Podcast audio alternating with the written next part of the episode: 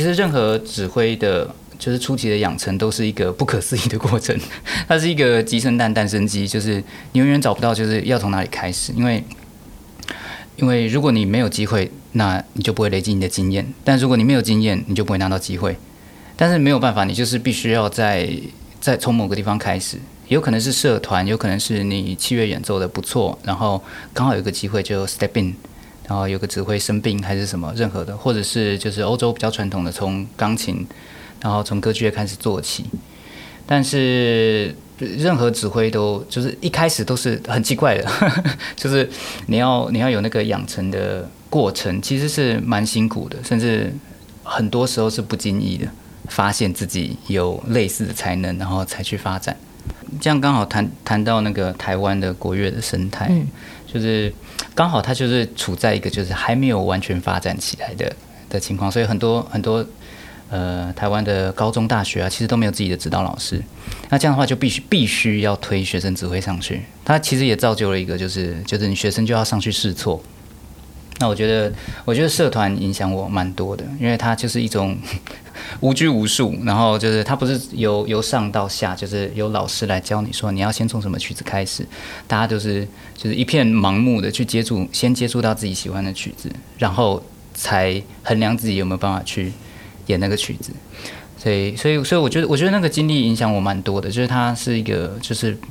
很发散的，然后自己去发掘。喜欢的曲目那个过程，所以在这个过程当中哦，就是从国乐的曲目跨到这个所谓的西乐的曲目。嗯，你的第一个交响乐的作品，就是启发让你决定成为一个指挥的作品是什么？哎，我大概是从大三修呃四大音乐系的指挥法，然后我们都必修，然后呃带社团去比赛，然后开始觉得说，好指挥真的是一个很浪漫的追求，因为。呃，相信学习指挥的人，就是到后来会会发现，学什么东西都跟指挥相关，跟人的相处、应对进退、对音乐的态度，然后任何任何从从自然到科技，任何任何东西都跟指挥相关，然后态度、人生的呃。人生的追求，然后跟自己的相处模式，所以我觉得那是一个包罗万象的。他跟辛苦的独奏家生涯，老师您知道对，那是完全不一样，甚至可以说是两个极端所以他只会必须要必须要学习的东西包罗万象，所以他也是一个呃，就像我常喜欢说，就是很浪漫的追求。那我觉得说要。往这个方向去，大概在大三的时候，所以我大概，呃，到快要考研究所，二十一、二十二岁的时候，才第一次听贝多芬的交响曲，所以对我来讲非非常非常晚。所以这九大当中来说的话，第一首交响曲，第一首是第六，第六号田园，是。其实你刚刚说到，就是关于指挥跟钢琴的一个，就是可能不太一样。可是我倒是蛮鼓励学钢琴的学生去学指挥，是因为我觉得我们两个应该说两个主修的范围的呼吸器官，其实都在手背。对，我觉得很多时候可能要感受到手背的呼吸，才能真正感受到音乐当中的一个节奏。这是我是这么鼓励他们。对于指挥的呼吸来讲。嗯，又必须要再走的更前一步，因为他的指挥的呼吸其实是带着他人的呼吸，那就有点像说，呃，我们必须要在正确的触键之前，我们要放到一个好的位置。那其实实际上也就像是我们必须要帮呃乐团，就是预备到他们舒服的呼吸的位置，然后再带他们一起呼吸。所以它这是一个很很奇特，就是所有的思想都走在非常非常前面的，然后我们又要无时无刻的听那个当下的声音，然后跟这个当下的声音做协调、做调整，那。他讲起来实在是很复杂，没有没有乐团在前面很难解释。可是我觉得这个观念真的好棒哦。嗯。所以像这阵子啊，你就是给了很多的大师班。那在最近的大师班教学中，可不可以跟我们分享你从教学当中对这些所谓的不同背景出身的年轻指挥的观察跟建议？嗯，首先要说就是。挂这个大师班，我真的是很不好意思，我才几岁就挂这个大师班，但是没有其他的，没有其他名字，我比较喜欢叫就就叫大班课就好，这样。嗯，但是我其实最一开始的初衷，呃，是因为呃，我虽然现在三十多岁，但是其实离这些呃研究生，就是我的学弟妹们没有那么远。那我知道年轻指挥最大的难处在于真的碰乐团的机会跟录一个好的带子。所以我呃去年呃回来就是第一次跟国家交响乐团合作的时候，我跟呃师大的指挥教授就提到说，那是不是诶，我就回来就是做这样的一个平台，那让研究生有机会碰乐团，然后录一个好带子，前十几分钟我不打断，这样子。那当然我我会后面跟他们呃就是做一些讨论之类的。那我觉得最好的方式就是让呃年轻指挥去去试去试错，因为在碰到乐团之前都是纸上谈兵，你不可能不可能不练这个乐器，不可能只是念呃理论或者是用想象的去学习这个乐器。当他们的手真的打到拍子，然后听到乐团那个声音的那个反馈的那一刻起，他才有可能就是建立心中的那种想象。那比较辛苦的就是，如果说你没有足够的经验，那你就很难去想象那种你在打拍的时候，就乐团有可能声音的那种反馈。这就有点像是就是学着怎么样领导啊、沟通啊，每个团队每一个团队都有不一样的人、不一样的个性。那你不可能从管理学的书上面去学怎么样管理，你必须要真的去跟人工作，你才知道同样一句话放在同一个团队，其实可能会产生完完全全不一样的化学效果。它有可能完全是完全是逆向的，逆向的发展成你你完全没有呃思考到或是料到的那种情况。这种这种情况也会发生在乐团上，所以就是要必须要让他们去做。我好喜欢你刚刚说试错，因为我大概就听已经听了两次你说试错这两这两个字。那如果说万一他们在这个没有实际的乐团的这个经验，或者说他们准备要去预备乐团的时候，他们在钢琴前的工作是有帮助的吗？我觉得很有帮助。嗯，但是 但是前提是他的钢琴的技术也要够好，不然的话就就会变成。在追求钢琴的技术，which 也不会不好，只是说，只是说，嗯，我觉得有以钢琴来练指挥的听力的这件事情，是先 suppose 大家都已经有很挺高的钢琴技术或者掌握能力，但是其实并不是每一个人都是，甚至。嗯，连我们现在已经知道很多过去的非常非常优秀的，我们很憧憬的大师，其实也是有好好一部分，他们其实他们的身体就是没有弹钢琴的基因，真的有时候这这这蛮蛮困难的。但是他们反向的就必须要去培养，就是他们看到谱就要能够生出声音的这种，我们叫做内在听力 （inner hearing）。它其实有时候还更更加重要，因为因为我乐团的声音跟钢琴还是有很大的差别。不过我现在在准备的时候，我还是会很喜喜欢坐在钢琴前面，因为我觉得实际听到那个声音，它给我，它我尽量不用它来补足我的想象，但是我喜欢听到那个声音了以后，然后去。怎么说？就是检讨我心中的那个平衡感，我觉得对我还是非常有帮助。对，有听到实际的声音还是非常不一样的。老实说，你再怎么想象那个声音，那个声音再具体，实际上听到实际的声音的时候，还是千千万万种变化。所以，所以感受每一个实际的声音是，我觉得是至关重要的。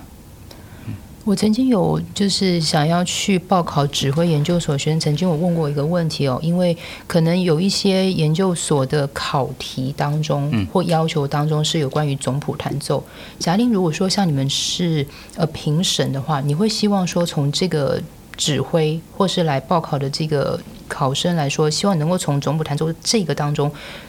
希望听到什么？因为有时候他们不知道怎么样子去准备。对，弹总谱、弹奏这件事情真的挺，我觉得挺辛苦的，因为他 你必须要真的是一个好的钢琴家，你才有可能，你才有可能用钢琴来表达出来说，其实你懂这个平衡，你懂得，你懂得很多东西，你必须要靠另外一个技术来把它讲出来。那其实我们现在在嗯，在柏林音乐院考试的时候，其实钢琴的部分没有那么重。他会希望你用你习惯的乐器演奏一些曲子，那最好是慢板乐章，才能够听得出你的音乐性。是对，但是最多的还是实际上看你的指挥，就是看你的手艺，一看你的指挥肢体的表现，其实就很能够看得出来你对这个音乐的理解的层次高不高。反倒钢琴没有那么严格的要求，不过呃。在维也纳传统的练法，就维也纳音乐院传统，他们还保持保持以前 diploma 的那那个课程的时候，它是一个嗯作曲、钢琴伴奏，或者说其实就是钢琴这个 Kapellmeister，哦，呃还有指挥这三个主修是一起上课的，他们几乎是上完全一样的课，然后到很高年级的时候才开始分开，所以也能够看得出来，就是他们希望这三个。主修是要能够互通的，既懂得作曲的那个机理，然后又要有指挥的这种想象，又要有钢琴的能力。是，像我刚刚很喜欢，就是原来有提到关于音乐性这件事情，因为我真的觉得音乐性它其实才是很多技术的一个开端。对。那所以像那个就是在上大师班的时候，你看这些研究生他们关于音乐性的处理上面，或者是说对于耳朵，像你刚刚说，必须要有先前。的这种就是带领上面来讲，有什么你可以在这边再帮他们总结，可以再多注意的吗？如果万一他们回来听到这一集，音乐性这一点，音乐性这一点实在是太太难以难以言传了，因为它它牵涉的就是一个感受能力，然后感受能力这个东西，它它很 personal，就是我们没有办法教会。我们没办法教会一个人如何怜悯，如果他就是没有怜悯之心，他需要一些时间，或者是需要一些人生的历练，而且最好还是挫折，或是一些孤单的经历。但是那些东西也不能去追求，你一追求就就错了，你去找就错了。所以它是有些或许是天生的，但是但是它是一种感受能力。那如果你有这个感受能力，你心里有。有花开的感觉，那你你你希望把它表达出来，那你就会去找相应的词汇，那就是音乐上的技术。那如果没有那个感觉，就这很难用讲述的，很难用教的。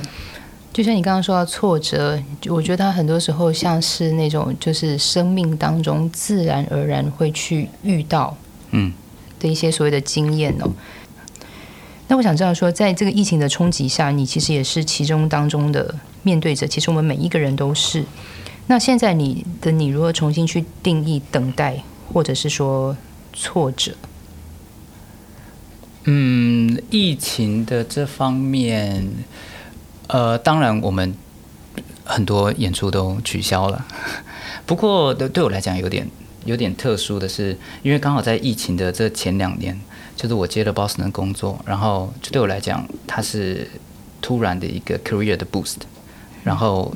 曲曲目量大量的涌进来，所以我也一直在找找这个准备好这个曲目，跟跟我能够就是在我的 career 上面，就是顾好每场音乐会的这个平衡点。然后其实我觉得这个量有点多，然后有点快。那突然一下子，二零二零。音乐会大减，然后我反而有好多好多的时间准备一场音乐会。那我并不会觉得说啊，我觉得这样很舒服，而是我觉得这是一个嗯蛮好的平衡点，让我让我找到我我我喜欢准备音乐会的方式。其实我还是更更倾向于有些就是比较欧式的，就是我们真的是两三个月好好的沉静下来，就是让。让这个音乐，让这个曲子就进到你的身体里面，去变成你身体的一部分，这样子。嗯，疫情会对就是音乐产业本身造成多大的冲击，呃，现在其实还看不到底。但是人心还是需要好音乐，嗯，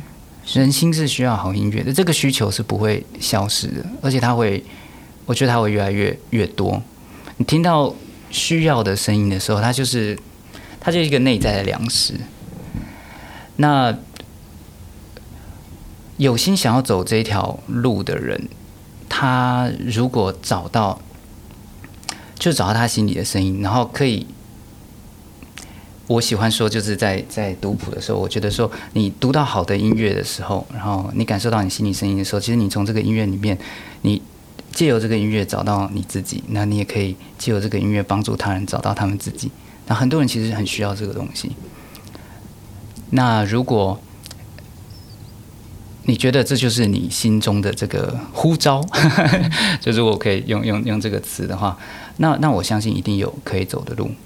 这很很多时候跟天分、跟你的、跟你的、跟你的技术，其实没有太多相关。因为我这条路走上来，太多的同才就是在在天赋上面比我多太多太多了。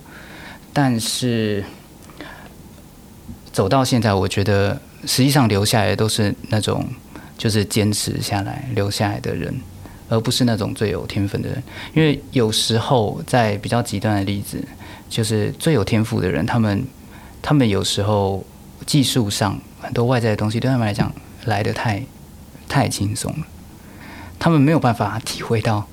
就是一个大跳能够表现出多少的东西，对他们来讲太轻松了，太来的太容易了，他们不需要 struggle 去。去去得到这个东西，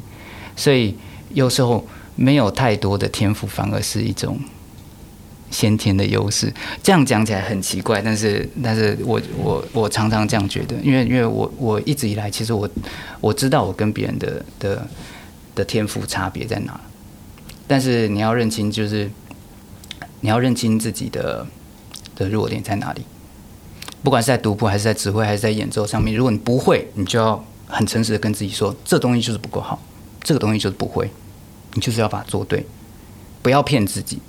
不要骗说哦，明天就会了，或者以后就会了，不要骗自己。我觉得遇到挫折这件事情也是这样，就是挫折其实每个人都会遇到，应该说就是每个人都会遇到相相呃很相似的情况，但是如果你对自己不够诚实，它就不会变成你往上跳跃的的一个契机。如果你对自己不够诚实，你遇到挫折的时候，你可能会为自己找理由，说这是别人的问题，这不是我的问题。但是如果你觉，如果你对自己够诚实，说这就是我的问题，这不需要我去解决，那你解决了这个问题，你就比别人多进一步，你就比百分之九十的人多进一步。我仿佛都可以看到你自己在独处时候的思考，跟读谱时候的思考，我觉得非常珍贵。那当然，很多时候人家说，在选选择这个职业的过程当中，总是要付出所谓的代价。这个代价可能就是可能要牺牲到一些所谓的自我的娱乐。你怎么样子让自己放松啊？诶，我很喜欢阅读，但是我的阅读是不是一种放松就不一定了。不过我喜欢看各式各样的的书啦，几乎是什么书我都都喜欢看。不过，嗯，我也有，就是每个每个时段，其实我每个时段想想要看的书不一样。像最近，呃，最近我就比较喜欢看文学。我刚看完那张张爱玲的《秧歌》，然后，呃，我本来看完了以后，想要拿呃沙溢的的呃东方主义起来看，但是翻了两页，觉得啊，我现在不想看这个，我就放一边。所以，所以我我去我去。呃，买了那个《生活在他方》，米兰昆德拉。嗯，对，是来来看。我觉得阅读可以帮助我们很多，是是尤其文学作品，就是它可以帮助我建立一种呃同理心，建立一种共感，然后呃帮助我就是站在另外一个角度去看待事情，看待呃看待不一样的思考方式。然后我觉得这也是诠释很重要的一点，就是我们要站想办法站在作曲家然后不一样的角度看音乐。我觉得我觉得阅读帮助我很多。像这些追求的过程呢，我就看到一个就是成熟的人 在说的话。那通常成熟都需要时间。那在这个艺术必须讲求包装的时代哦，那我们当然都觉得说比赛其实一个迅速成名的一个方式。对，从二零一六年之后你获奖到现在，你觉得这段过程，就这这特别是这四年来的话，你觉得呃跟之前就是还没有得奖之前的思维当中或思考当中来说，你觉得最大的不同是什么？先讲包装哦，就是作为。就是现在，这在这个当代，的确就是有一个比赛的名声，就是站在这个产业的角度来讲，也必须要说这样子，别人才有办法推动你出来，是这样。